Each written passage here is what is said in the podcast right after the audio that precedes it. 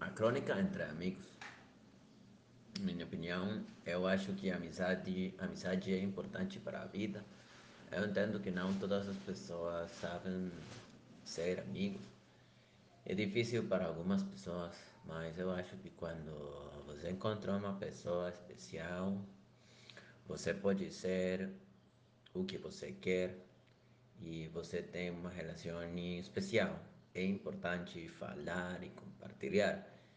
E sempre tentar resolver as, os problemas. Entender, entender que se, que se você quer ter alguma pessoa na sua vida, você tem que fazer coisas. Você tem que ter paciência e dar importância a esta pessoa.